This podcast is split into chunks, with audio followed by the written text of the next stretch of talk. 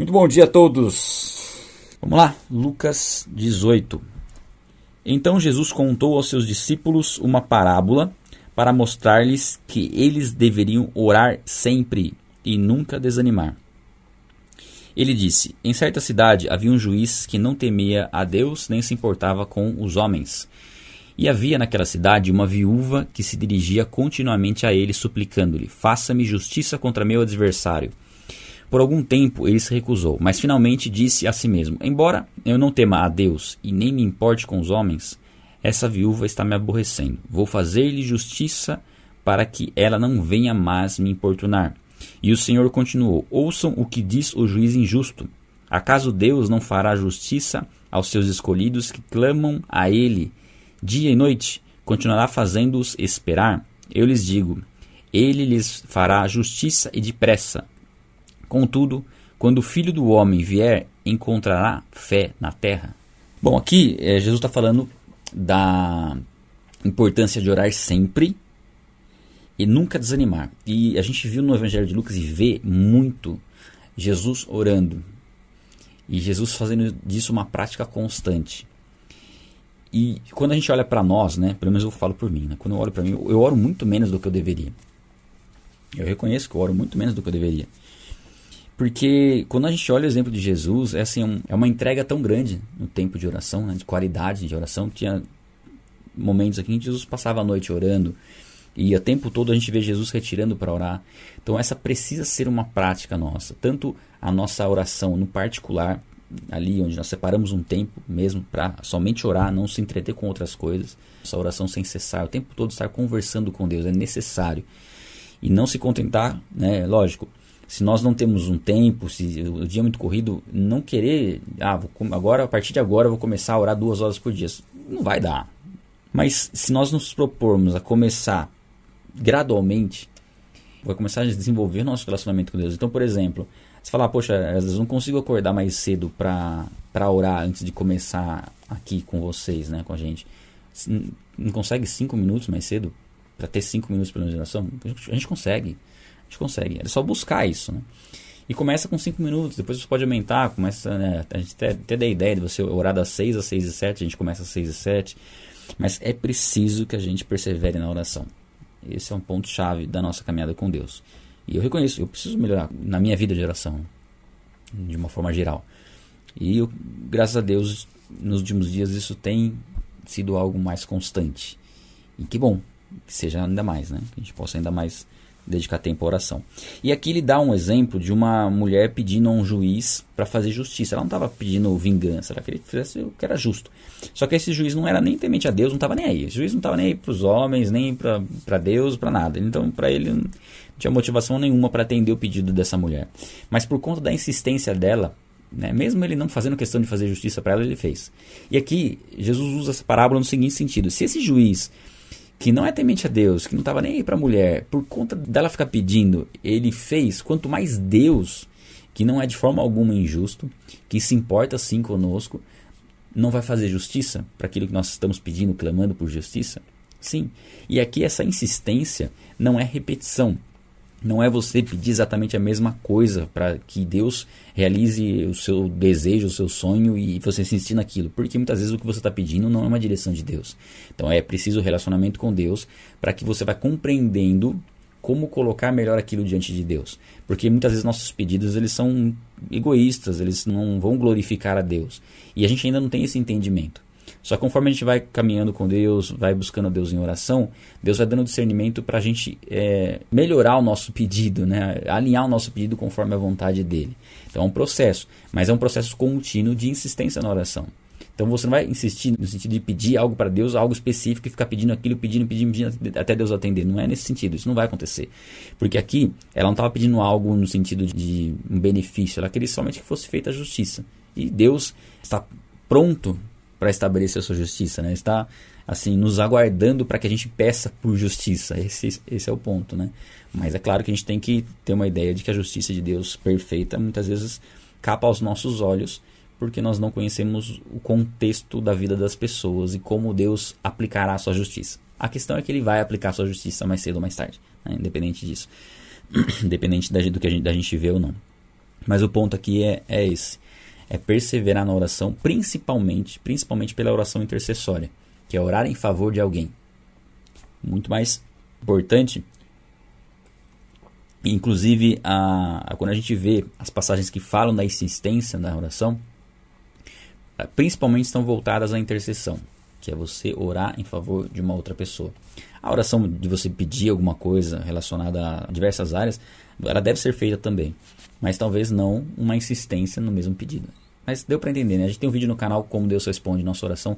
Creio que ele ajude a entender nesse sentido, como Deus interpreta nossa oração, nosso pedido e como o Espírito Santo, né, nos ajuda, intercede por nós, né? Porque nós não sabemos como orar. E eu lhes digo, ele lhes fará justiça e depressa. Contudo, né, falando de Deus, quando o filho do homem vier, encontrará fé na terra. Então aqui a gente está num contexto que a gente leu ontem, falando da volta de Jesus, e já mostra um pouco da apostasia, né, que haverá prestes à volta de Cristo. E essa apostasia, inclusive, ela começa um pouco na ausência de uma vida de oração. Quando nós deixamos de orar acende a luz de alerta, vamos dizer assim, né? Se você olhar para sua vida e perceber que você nem se lembra quando foi a última vez que você orou, existe um grande problema aí que precisa ser resolvido. E também a constância né, na oração. Você às vezes orou, ora uma vez, e fica três, quatro dias sem orar. Não, gente, a oração é oração sem cessar. Se não tivermos uma oração constante, será bem complicado a gente caminhar com Deus e a gente desenvolver todo o chamado que ele tem para as nossas vidas. Seguindo, parábola, aqui está uma, uma parábola né, que Jesus conta aqui. Alguns que confiavam em sua própria justiça e desprezavam os outros, Jesus contou essa parábola. Dois homens subiram ao templo para orar. Um era fariseu e o outro publicano. O fariseu em pé orava no íntimo: Deus, eu te agradeço porque não sou como os outros homens, ladrões, corruptos, adúlteros, nem mesmo como este publicano. Jeju duas vezes por semana e dou o dízimo de tudo quanto ganho. Mas o publicano ficou à distância, ele nem ousava olhar para o céu, mas batendo no peito dizia: Deus, tem misericórdia de mim, que sou pecador. Eu lhes digo que este homem e não o outro foi para casa justificado diante de Deus, pois quem se exalta será humilhado e quem se humilha será exaltado. Bom, é uma parábola né, que Jesus conta e mostra uma realidade que nós precisamos ter muito cuidado, porque muitas vezes a nossa dedicação ela pode se transformar numa religiosidade. Se nós entendemos que por conta disso nós merecemos alguma coisa. Inclusive, pessoal, é, a gente leu ontem, né? Isso, a gente leu ontem, né? O, o, falando sobre o serviço que nós fazemos a Deus é a nossa obrigação. Fazer o bem é a nossa obrigação e nós não devemos ficar com a expectativa de sermos recompensados por aquilo que nós estamos fazendo, que nós deveríamos fazer. Né? Então não é algo que nós devemos fazer na intenção de receber algo em troca. E aqui, muitas vezes, o que pode acontecer é o fato, por exemplo, vou dar um exemplo aqui, tá? Um exemplo bem prático no, do que a gente está vivendo. Imagine que você está aqui, aí você já está há 20 dias seguidos acompanhando, a, fazendo a sua oração, a sua leitura, e de repente você começa a se sentir superior a uma outra pessoa que não faz isso. Mais temente a Deus, mais espiritual do que uma outra pessoa que não está não tá acompanhando as leituras, não se interessou, está fazendo de outra forma, ou então a gente não sabe o contexto. Esse é um grande perigo. Nós começarmos a, a achar que por conta de fazermos algo somos mais santos, merecedores e dignos do que outras pessoas. É o caminho desse religioso, né? É o fariseu, no caso?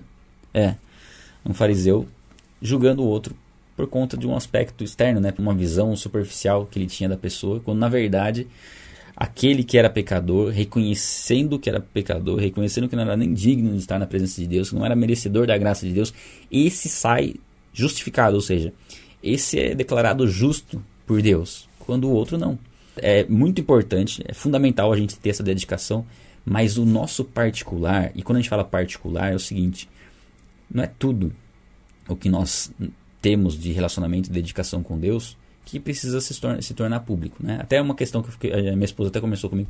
Ah, será que é legal o pessoal postar quantos dias está acompanhando? Porque depois, será que alguns não podem de repente colocar isso como um, uma competição, alguma coisinha? Eu falei, é verdade, né? Tem que tomar esse cuidado. Então, até que eu dei aqui, eu fiz uma introdução ontem, né? Em relação a isso, para a gente tomar esse cuidado. Não se tornar algo religioso. Até o fato de você perder um dia e falar, poxa, agora meu dia vai ser horrível. Não, tá repreendido isso daí. Porque o mais importante é a constância. A constância, ela vai ter algumas exceções. E outra, por mais que a gente se dedique, a gente está fazendo pouco do que a gente deveria ainda. Então nós não devemos nos orgulhar pelo bem que nós fazemos, ou por quantas vezes nós jejuamos, ou porque somos fiéis nos dízimos, nas ofertas. Não, seja fiel a Deus. Seja constante na sua leitura. Mas que isso seja algo que você sabe que é necessário de ser feito. E que nós não temos condições de saber como está o coração de uma outra pessoa diante de Deus. Tá? Esse seria o ponto assim da, da parábola aqui. E ele fala, né, de novo, mais uma vez que a gente lê essas falas de Jesus, né, quem se exalta será humilhado e quem se humilha será exaltado.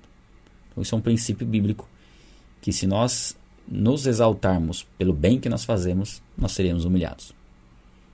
E se nós reconhecermos que a gente não faz nada mais do que obrigação, o oposto acontece. Mas por parte de Deus, né?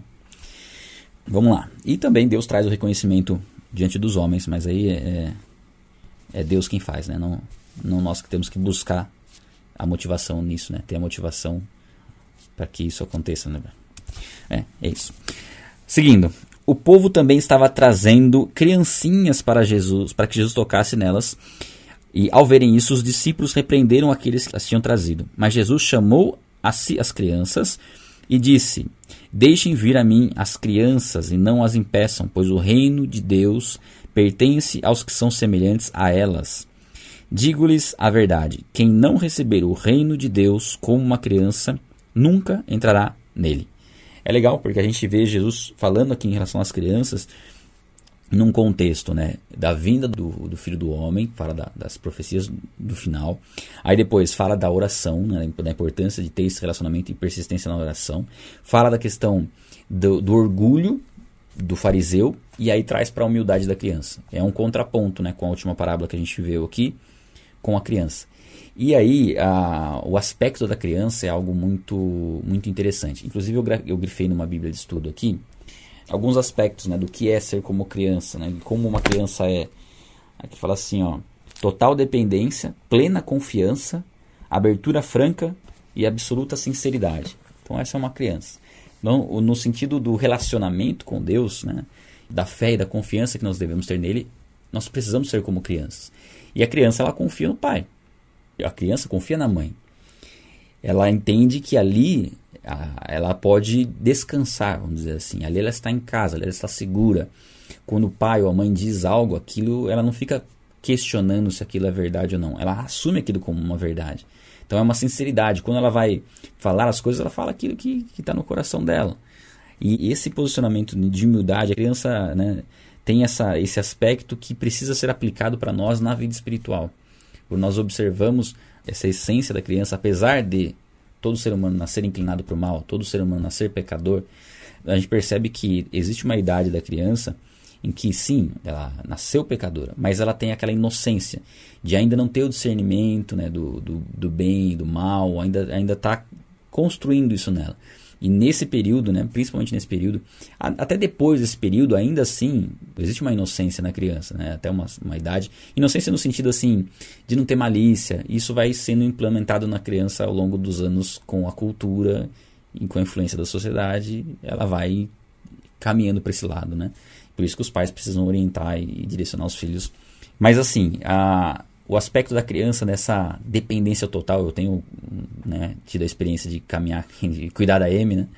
E ver o quanto ela depende totalmente de nós. Né? E quanto mais nova a criança, mais dependente dos pais ela se torna.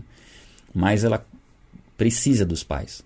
E como começa a demonstrar uma confiança nos pais. Esses dias eu estava brincando com ela de colocar sentada ali num lugar alto e se ergue os braços, ela, ela pula, né? Ela, ela vem, ela tem essa confiança.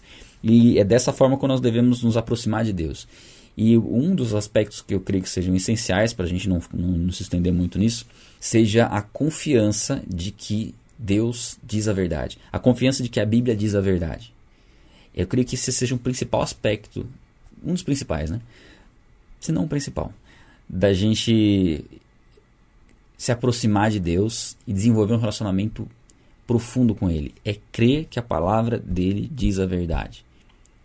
Independente das dúvidas que a gente pode ter em relação a alguns assuntos, algumas questões, não, a palavra diz a verdade. Se tem algo aqui que eu não estou compreendendo, é porque eu ainda não tenho condições de compreender. Como uma criança, eu ainda não tenho condições de compreender isso. Mas um dia eu vou compreender. Mas aqui é a verdade. Esse foi o posicionamento que eu tive logo no começo da minha conversão. Eu decidi crer na Bíblia. E foi dessa forma como eu caminhei durante todo o ministério. E eu só passei a buscar argumentos em favor da existência de Deus, da veracidade das Escrituras, muitos anos depois de convertido, porque eu entendi que era o momento de procurar isso. E, para minha grata surpresa, as conclusões através da lógica e das descobertas científicas foram de que a Bíblia é a palavra de Deus, que Deus existe. Então eu só confirmei algo que eu já tinha querido lá atrás. Então, eu creio que o primeiro passo é abandonar os preconceitos e crer como uma criança, né? crer nas Escrituras, que as Escrituras dizem a verdade. E ao longo dos, do tempo a gente vai compreendendo algumas coisas que no momento hoje a gente não compreende. Tá? Daí a importância de continuar e perseverar nos estudos. Tá? Seguindo, certo homem importante perguntou: Bom mestre, que farei para herdar a vida eterna? Por que me chama de bom? Respondeu Jesus. Não há ninguém que seja bom a não ser somente Deus. Aqui muitas pessoas usam essa passagem para falar que Jesus não é Deus porque afinal ele fala que somente Deus é bom, então ele não está se considerando como Deus. Mas é só a gente olhar o contexto. O homem chama Jesus de bom. O único bom é Deus. Somente Deus é bom. Isso é um atributo de Deus. Nós não somos bons. Deus é bom. E ele não é muito bom, ele é bom, ele é perfeição da bondade.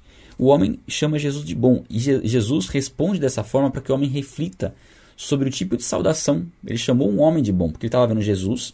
A gente não sabe ali se ele já via Jesus como Deus e chamou Jesus de bom por compreender Jesus como Deus, ou se ele não tinha esse entendimento ainda. Se ele não tinha entendimento de que Jesus era Deus, então ele não deveria chamar Jesus de bom. E Jesus dá esse alerta para ele: ó, bom é somente Deus. Somente Deus você deve chamar de bom. Então, no sentido de que, ó, tá, você falou corretamente, mas será que você sabe que você falou corretamente? Você me chamou de bom, mas será que você tem o um entendimento de que você fez, falou da maneira correta, que eu realmente sou bom? Porque bom é somente Deus. Percebam, quando a gente olha o versículo dessa forma, é ouvir ao contrário do que muitas pessoas tentam distorcer. E aí, ele fala para o jovem, né? Você conhece os mandamentos: não adulterarás, não matarás, não furtarás, não darás falso testemunho e honra teu pai e tua mãe. Então Jesus coloca alguns mandamentos, não coloca todos aqui, mas ele fala né, do, da obediência a Deus, da obediência à lei. E o jovem diz assim: ó, tudo isso tem obedecido desde a adolescência, disse ele. E aí, se a gente vai lá em Marcos, fala que Jesus o amou, né? Um pouquinho, tem uma informação a mais em Marcos. É algo que agrada a Deus, o homem procurar obedecer os mandamentos, procurar né, não adulterar, não matar, não furtar, não dar falso testemunho, né, ter uma vida digna, correta, íntegra. Isso agrada a Deus. E essa pessoa fazia isso. Mas Jesus fala assim: ao ouvir isso, disse Jesus: falta uma coisa. Falta você entregar sua vida a Jesus. Basicamente é isso. É, é isso que Jesus falou. É, vou lendo o que ele falou de verdade, né? Aqui o texto. Mas o que falta às pessoas que muitas vezes entendem que, que fazem muitas coisas boas é Jesus. É para que essas coisas boas sejam feitas através de Cristo. Porque enquanto elas não estiverem sendo feitas através de Cristo, existe uma motivação egoísta no fundo dessas ações. Por mais que não pareça. Mas no fundo tem. Você pode falar assim, poxa, Esas, mas como que uma pessoa, por exemplo, vamos pegar uma pessoa de idade, caridosa, que ajuda as pessoas e não conhece a Cristo, pode estar fazendo algo que não seja com a motivação correta? Porque provavelmente, a gente não sabe, tá? A gente vai dar alguns exemplos. Pode ser uma pessoa que se sente culpada por não ter auxiliado as pessoas e no final da sua vida começa a auxiliar. Pode ser uma pessoa que ajuda o próximo porque isso faz ela se sentir bem. Ela ajuda porque isso traz uma paz para ela. Olha, estou ajudando as pessoas e traz uma paz. Então, no fundo, no fundo, no fundo, tem uma motivação egoísta. Agora, quando está em Cristo, entende que a necessidade de ajudar é uma obrigação por conta do que Cristo fez. Então, muda o aspecto, né? Então aqui ele tinha uma prática admirável, louvável, mas faltava se converter verdadeiramente. E aí Jesus falou assim: ó, falta uma coisa. Vende tudo que você possui e dê o dinheiro aos pobres, e você terá um tesouro nos céus. Depois venha e siga-me. Então Jesus dá uma recomendação para esse jovem específica para ele, tá? Jesus não está falando aqui, nossa, eu li esse versículo, daí que é complicado, né? Olha só, a gente está fazendo uma leitura sequencial, que é a leitura mais saudável que você pode fazer das Escrituras. Não existe leitura melhor. Porque Deus vai falar com você o que ele deseja falar naquele dia. Você não vai escolher o que você vai ler, você vai seguir uma sequência. Quando você escolhe o que você vai ler, é o horóscopo gospel. Você abre a, Bíblia e, e cai numa palavra e você lê ela. Ou então você vai direto numa passagem que você sabe o que fala, só para dar, dar base para aquilo que você quer fazer. Olha só como é perigoso. Então imagine que você é daqueles, né, que faz esse horóscopo gospel, abre as coisas. Aí eu vou abrir a Bíblia aqui e o que cair eu vou, vou trazer para mim. Então ele cai aqui. Venda tudo que você possui e dê dinheiro aos pobres. Ah, não. Então isso aqui não está errado, vamos abrir outra passagem. Vocês perceberam como muitas vezes vai cair em passagens fora do contexto? E aí você vai ter que aplicar aquilo? Não, isso aqui tem um contexto. O contexto era para esse jovem, porque o coração dele estava no dinheiro.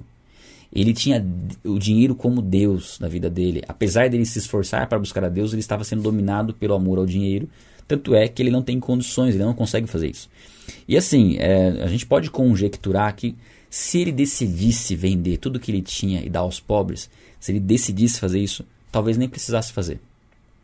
Talvez Jesus falasse: Não, não precisa, eu já, já sei que seu coração está no Evangelho. Usa esses bens materiais que você tem para que o Evangelho se expanda. Da mesma forma como Abraão. Deus não pediu o filho de Abraão, não pediu Isaac em sacrifício. E chegou lá no momento de sacrificar Isaac, o anjo veio e falou: Não, eu já provei o cordeiro. Era só para provar o coração. Né? Para que, e, inclusive, não era para que Deus soubesse o que havia no coração, porque Deus já sabia. É para que o próprio Abraão percebesse o quanto ele realmente tinha o coração voltado em Deus. E nesse momento aqui, o próprio jovem que achava que servia a Deus, que achava que era temente, que achava que estava fazendo tudo de maneira correta, percebeu que não.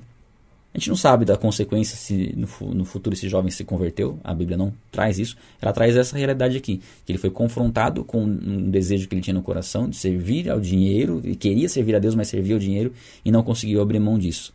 Ouvindo isso, ele ficou muito triste, porque tinha muitos bens, e vendo ele entristecido, Jesus disse: Como é difícil aos ricos entrar no reino de Deus. De fato, é mais fácil passar um camelo pelo fundo de uma agulha do que um rico entrar no reino dos céus. A gente é uma passagem bem conhecida, pelo menos eu já tinha ouvido alguma coisa nesse sentido, mesmo antes de me converter, né? Do camelo passar no fundo de uma agulha. E assim, alguns falam que essa fundo da agulha é uma portinha que tinha em Jerusalém, que é pequenininha, que o camelo tinha dificuldade para passar. Mas eu li aqui alguns estudos e a maioria não concorda com essa visão. A maioria dos teólogos entende que sim, é uma agulha para dar esse contraponto, né? é, um exagero, uma hipérbole, para dar esse contraponto de um animal muito grande, talvez um, um dos maiores animais que tinha ali, e um, do menor orifício, que era a mesma coisa que passar ali. Porque os homens vão ver isso como impossível, mas para Deus nada é impossível, é o que fala aqui na sequência. Ó. Ao ouvir isso, perguntaram: então quem pode ser salvo? Jesus respondeu: o que é impossível para os homens é possível para Deus. E aqui é importante a gente frisar isso. Por que é difícil para um rico ser salvo? Então não podemos ser ricos? Não é possível ser rico? Bom, a gente tem vários exemplos bíblicos de homens ricos. Abraão, é, entre outros Salomão, apesar de Salomão ter tido um, um, grande problema na vida dele, né? Eu entendo que ele se reconciliou com Deus no final da vida dele, eu entendo dessa forma. Ah, Davi foi um homem extremamente próspero. Então a gente tem exemplos de homens prósperos que sim que serviam a Deus. A questão aqui é que se a confiança estiver no dinheiro, é muito difícil essa pessoa se chegar a Deus, porque o dinheiro traz a satisfação necessária, a sensação de segurança, e o dinheiro pode suprir algumas debilidades, algumas, alguns momentos de frustração, alguns momentos de, de tristeza. O dinheiro pode adquirir bens que vão trazer uma recompensa temporária, mas que a pessoa entende ser suficiente. E não é só o dinheiro, talvez seja o sucesso profissional.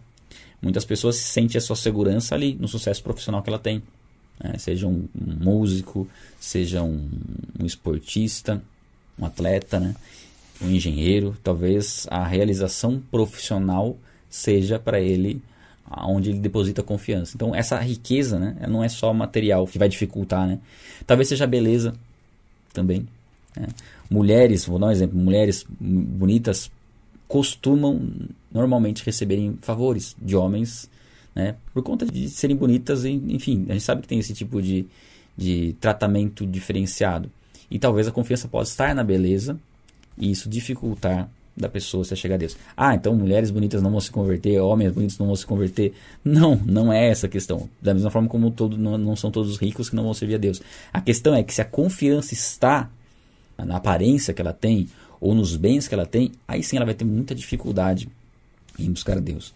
E de fato, normalmente a gente vê isso claro nas escrituras, há uma dificuldade dos ricos se converterem por conta da segurança que eles têm nos recursos financeiros. Enfim, acho que ficou né, claro nessa parte. Vamos seguir. Pedro disse: Nós deixamos tudo o que tínhamos para seguir-te. Respondeu Jesus: Digo-lhes a verdade: ninguém que tenha deixado casa, mulher, irmãos, pai ou filhos por causa do reino, deixará de receber na presente era muitas vezes mais e na era futura a vida eterna. Eu gosto muito dessa passagem aqui porque ela fala de deixar né, a nossa vida, os nossos amores, vamos dizer assim, aquilo que nos prendia para buscar a Deus. Carregar a cruz, né? entender a necessidade de renúncia própria para buscar a Deus. E aqui ele fala de deixar do casa, mulher e filhos, não é no sentido de abandono, sair da casa, largar todo mundo lá e não cuidar mais. Não, é no sentido de priorizar o relacionamento com Deus, a intimidade com Deus, do que agradar as pessoas, principalmente os familiares. Então, quem decidiu buscar a Deus ter um relacionamento com ele, independente do confronto, independente da oposição familiar, e soube lidar com isso, a consequência natural é que você receba de volta aquilo que você abandonou, muitas vezes melhor. Aqui fala muitas vezes, no outro evangelho já fala que são seis vezes, então são muitas vezes. Então, seu relacionamento que hoje pode ser conturbado com hum, sua mãe, seu pai, seus irmãos, por conta da sua fé, esse relacionamento, se você perseverar na fé, esse relacionamento que é conturbado hoje vai se transformar num relacionamento que muito mais abençoado do que era antes, muito mais íntimo e verdadeiro do que era antes, antes da sua conversão. É necessário perseverança. Então há uma recompensa por parte de Deus daquele que deixa as coisas para segui-lo, para colocá-lo como prioridade. Só que não é na hora que isso vai acontecer. Né? Isso vai gerar um tempo. É aquilo que a gente fala. A semeadura tem que ser feita de maneira constante. Não podemos deixar de plantar. Continue plantando. Ah, começou a colher? Continua plantando. Colhe e planta, colhe e planta. Aí sim nós vamos desenvolver uma vida com Deus e perceber isso acontecendo de fato. Né? Seguindo, Jesus chamou à parte os doze e lhes disse: Estamos subindo para Jerusalém, e tudo o que está escrito pelos homens acerca do filho do homem se cumprirá. Ele será entregue aos gentios, que zombarão dele. Aqui já está falando dos romanos, né? Que zombarão dele, né? E zombaram, chamaram ele de rei, né? Se colocaram uma, uma coroa, um manto. O insultarão, cuspirão nele, o açoitarão e o matarão. No terceiro dia ele ressuscitará. Então Jesus já estava falando o que aconteceria com ele. Embora os discípulos ainda não tivessem condições de compreender isso, e até aqui falar, os discípulos não entenderam nada dessas coisas. Nada. É como se Jesus não tivesse falado nada para eles. O significado dessas palavras estava lhes oculto. E eles não sabiam do que ele estava falando. Então tem dois pontos aqui. Talvez Deus realmente tenha ocultado do entendimento dele essas palavras, ou eles não estavam em condições de entender. As duas coisas se aplicam aqui, tá? Mas a questão principal é que Jesus está dando testemunho do que aconteceria, para que quando acontecesse, eles dissem: Jesus falou e isso aconteceu. O interessante é que demorou um pouco para eles entenderem isso. Né? Tanto é que quando Jesus foi morto, foi entregue, Jesus tinha acabado de falar o que ia acontecer. Eles se dispersaram. Somente na ressurreição é que de fato eles compreenderam o que Jesus estava dizendo a respeito do que ele viria a passar. E aí, isso já é como uma profecia, né? Jesus já coloca uma profecia aqui, tanto para mostrar a sua onisciência, né? o seu entendimento pleno de toda a história, né? o seu conhecimento pleno de toda a história. Né? Jesus narrou que exatamente o que iria acontecer com ele, dessa, exatamente dessa forma. Ao aproximar-se Jesus de Jericó, um homem cego estava sentado à beira do caminho, pedindo esmola. Quando ouviu a multidão passando, ele perguntou o que estava acontecendo. Disseram-lhe: Jesus de Nazaré está passando. Então ele se pôs a gritar: Jesus, filho de Davi, tem misericórdia de mim. Os que iam adiante dele o repreendiam para que ficasse quieto, mas ele gritava ainda mais: Filho de Davi, tem misericórdia de mim. Jesus parou e ordenou que o homem fosse trazido. Quando ele chegou perto, Jesus perguntou-lhe: O que você quer que eu faça? Senhor, eu quero ver, respondeu ele. Jesus disse: Recupere a visão. A sua fé o curou. Imediatamente ele recuperou a visão e seguia Jesus glorificando a Deus. Quando todo o povo viu isso, deu louvores a Deus. Então aqui a gente tem a, a cura de um cego. Né? É, uma, é a mesma passagem lá de Mateus e de Marcos. Lá a narrativa fala de dois cegos, tá? E não é uma contradição. É simplesmente um ênfase em uma das dos cegos. Provavelmente esse aqui foi o que se manifestou, né? E o que falou, o que chamou a Cristo. Então a gente fala um pouquinho sobre isso em algumas aulas, né? Que narrativas é, semelhantes não são necessariamente contradições se elas diferem em alguns pontos. É somente são ênfases dadas em determinados pontos. Mas o ponto aqui é que esse cego, ele estava ali e ele ouviu, ele tinha ouvido a respeito de Jesus e isso despertou a fé de que ele poderia ser curado. E ele clama a Jesus, porém ele é repreendido. Ele é repreendido pelas pessoas por estar clamando, por estar falando alto, por estar buscando um benefício e buscando uma cura. Só que ele não desiste, ele persevera apesar do confronto, apesar das pessoas repreenderem, ele grita ainda mais alto. E eu creio que isso nos ensina muito em relação ao nosso relacionamento com Deus. Né? De que nós seremos confrontados muitas vezes por aquilo que nós estamos pedindo, pela forma como nós, nós estamos buscando a Deus. E isso tem que servir de motivação para a gente buscar a Deus ainda de maneira mais profunda. Nós não podemos ser intimidados pelo inimigo a deixar de servir a Deus. Nós temos que ter sabedoria no serviço a Deus e identificar quando realmente, peraí, estou exagerando em algumas coisas aqui, deixou entrar com uma moderação. De repente, sei lá, você está praticamente ignorando a sua família para ter só uma vida na igreja. Ou você não tem mais relacionamento com a sua família, você só tem relacionamento com Deus, tem alguma coisa esquisita aí, né? É uma questão de prioridades, não de fazer uma e não fazer a outra. Você tem que fazer as duas coisas, né? Tem que ter os dois papéis. O casamento exige muitas responsabilidades. Eu tenho vivido isso, tenho sido muito falho também nesse sentido, né? Até peço perdão para minha esposa é, por realmente ter tido dificuldade de dar um tempo de qualidade a ela também, né? E saber organizar bem a parte profissional, a parte espiritual, é, é uma batalha, é uma, é uma dificuldade, né? Eu confesso que eu tô, tô dando umas patinadinhas aí, mas eu creio que Deus vai me capacitar a, a melhorar nesse sentido. Mas é, a gente tem que ter essa moderação. Mas tem certas questões que não dá pra gente abrir mão. Porque aí vai estar tá acontecendo o oposto. A gente vai estar tá querendo atenção demais para as pessoas e de menos para Deus. Não, Deus é a nossa prioridade. E Ele vai nos ensinar a nos relacionar com as pessoas. Por isso, nós estamos buscando algo em Deus, nós não podemos ser intimidados pelo confronto. Ah, eu comecei a fazer leitura bíblica, agora estão tirando sarro de mim, que eu acordo de manhã para orar, ler a Bíblia. Glória a Deus que estão tirando sarro de você. Da mesma forma, zombaram e tiraram sarro de Jesus. Porém, ele sabia aquilo que ele estava fazendo, ele sabia qual era o propósito. E você sabe qual é o propósito. Você sabe aquilo que você está fazendo, você sabe a importância daquilo que você está fazendo. Tanto é que quando você não faz, você percebe que gera uma frustração, porque você sabe que isso pro proporciona um benefício. Você sabe que você está construindo algo permanente, né? Então, é perseverarmos apesar dos confrontos. E aqui ele creu que Jesus era, poderoso para fazer isso. Ele creu em Jesus como Messias. Tanto é que ele não só recebeu a cura física, como a salvação. A tua fé o curou. Né? A, a fé dele fez ele recuperar a vista e ele passou a seguir a Cristo. Então eu creio que nós não precisamos necessariamente sermos curados para decidirmos seguir a Cristo. Porque a cura pode acontecer. E a cura vai acontecer na caminhada com Cristo. O importante, a gente tem até uma frase que a gente destacou esses dias, né? Que não é aquilo que eu faço para Cristo que verdadeiramente importa, mas aquilo que eu faço com Cristo, no relacionamento com Ele, através da intimidade, né? E eu creio que essa palavra, né, essas leituras têm nos ajudado muito nesse sentido. Eu, particularmente, falo né, do, do da leitura que eu estou fazendo e como eu estou sendo confrontado em muitas coisas e como é difícil a gente olhar para as nossas vidas e ver como nós estamos distantes ainda de quem era Jesus, né? E da forma de Jesus falar as coisas, na forma de Jesus é, ministrar e, e, nos ensinar e colocar isso em prática. Então eu creio que estamos no, no, no processo, estamos no caminho. Agradecer a Deus por nos dar essa oportunidade de conhecer e saber o que a gente precisa fazer e pedir, clamar a Deus para nos capacitar a colocar tudo isso em prática. Né? Amém? Amém, pessoal. Obrigado e estamos juntos. Um abraço, pessoal. Tchau para vocês.